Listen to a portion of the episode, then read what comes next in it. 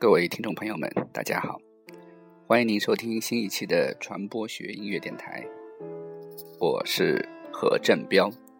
今天是二零一四年十月十七日，美国中西部时间的凌晨三点零四分。每次都是忙完了一天的工作，开始传播学音乐电台的录制。这是我一天的工作当中最轻松和最愉快的一个部分了。我甚至没有把它看作是一种工作，而是一种自我的心灵对话。今天我们来谈论的话题叫做“发展传播学的发展”。这是今年的八月十二日我做的第一期关于发展传播学的题目，叫做“发展传播学的诞生”。当时我就说我会有第二期节目，就是“发展传播学的发展”。在第一期发展传播学的诞生中，我主要介绍了两位学者对于发展传播学的贡献，他们是勒纳和施拉姆。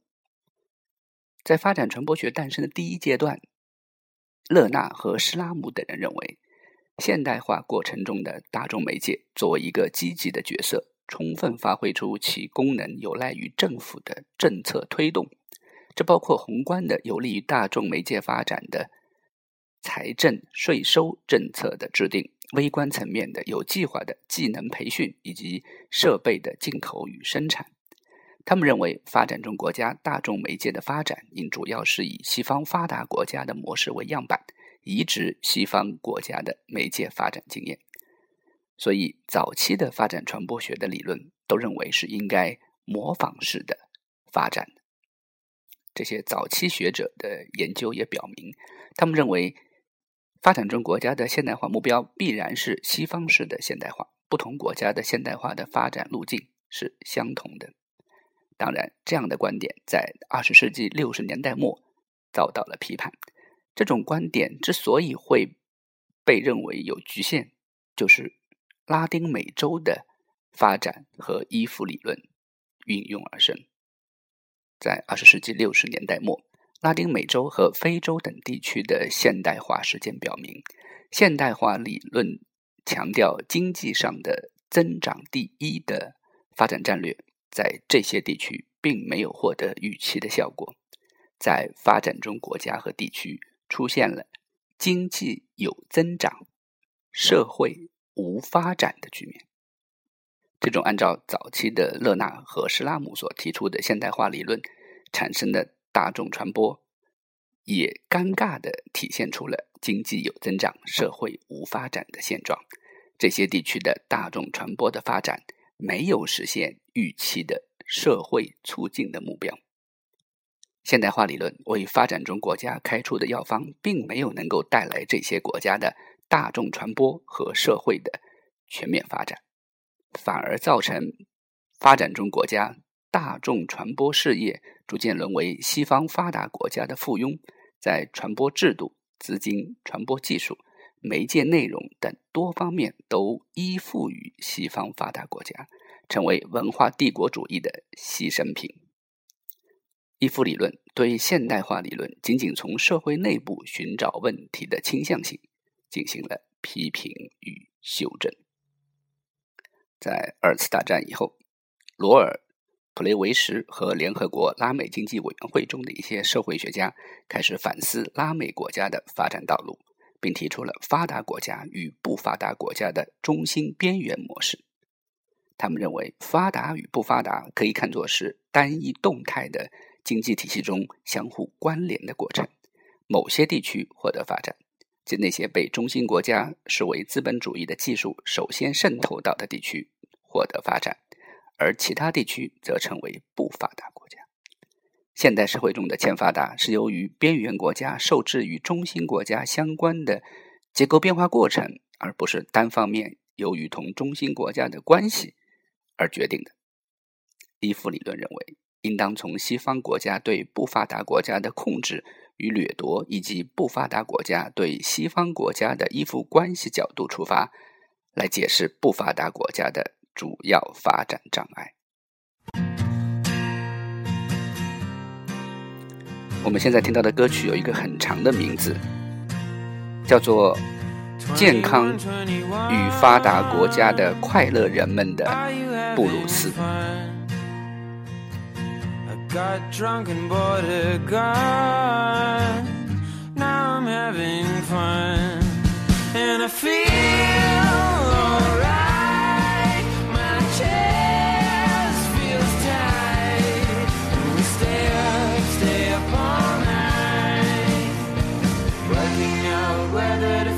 so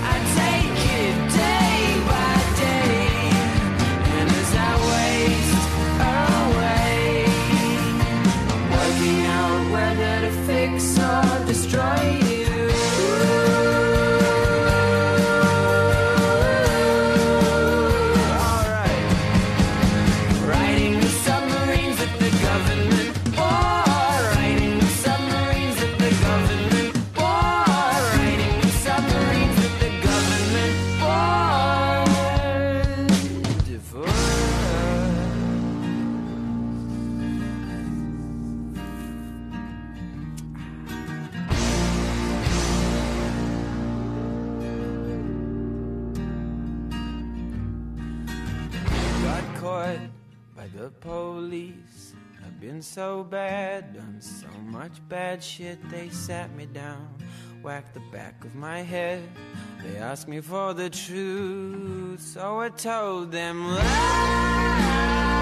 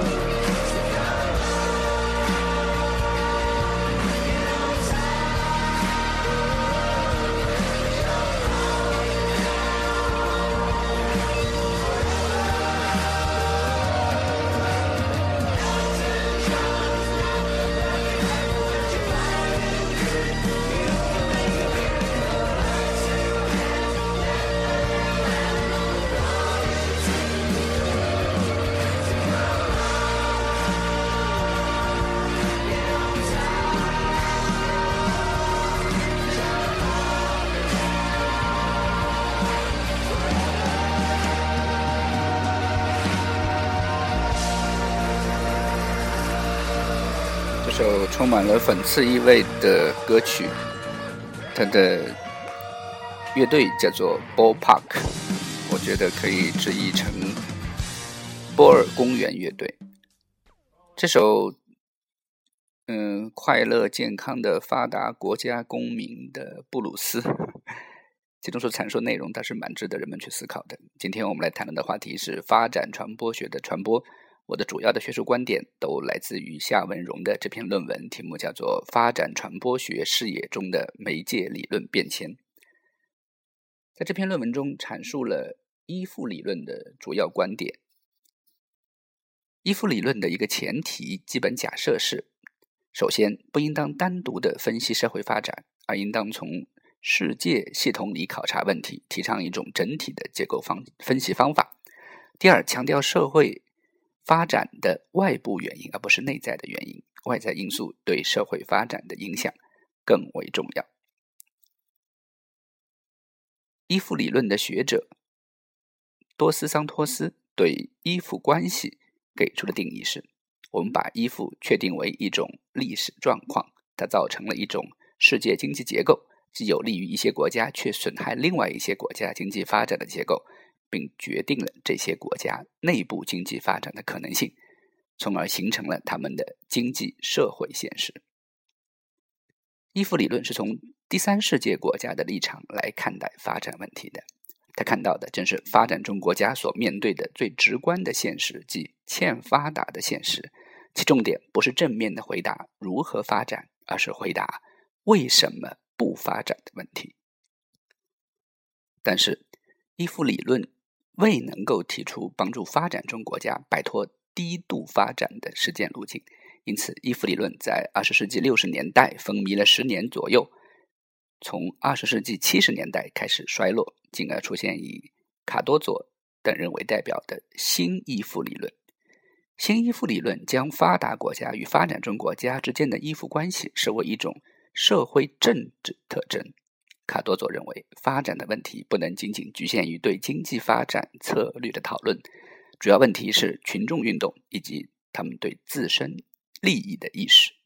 所以，新依附理论更加强调历史结构的分析方法。另外一位学者伊文斯指出，依附的发展是一种新的形式，是以跨国资本。当地资本和民族资本这三者之间的联盟为特征的。除了国际资本和民族资本的联盟以外，国家作为一个积极的伙伴，也参与了这种联盟。国家可以利用巨大的经济实力和政治权威来调节和指导经济发展。国家的介入还可以防止跨国资本的无限扩张，从而保护民族资本的成长。因此。在依附发展的新形势中，存在多种利益之间的合作与对抗关系。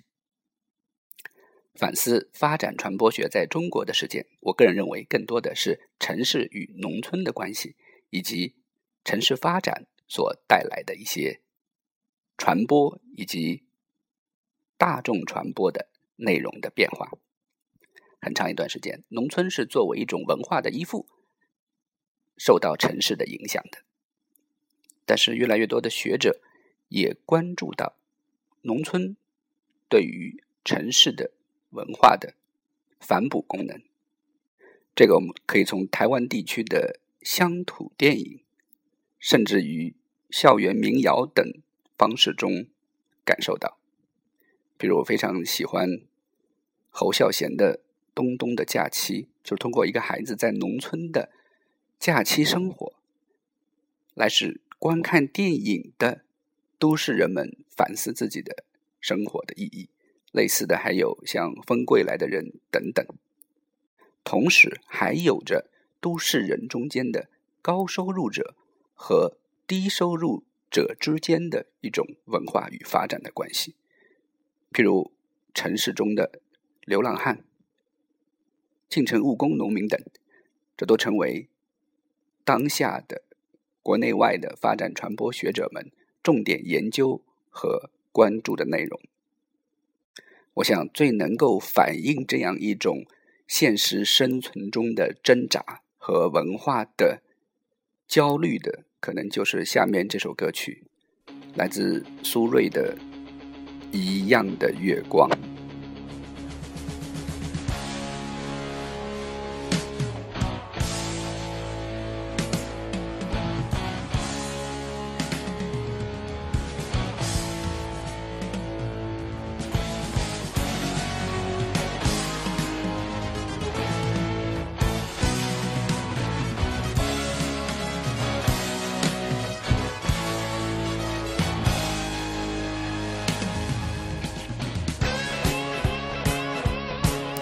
是电影搭错车中的一首歌曲反映的是一位少女在金钱和文化之间的挣扎。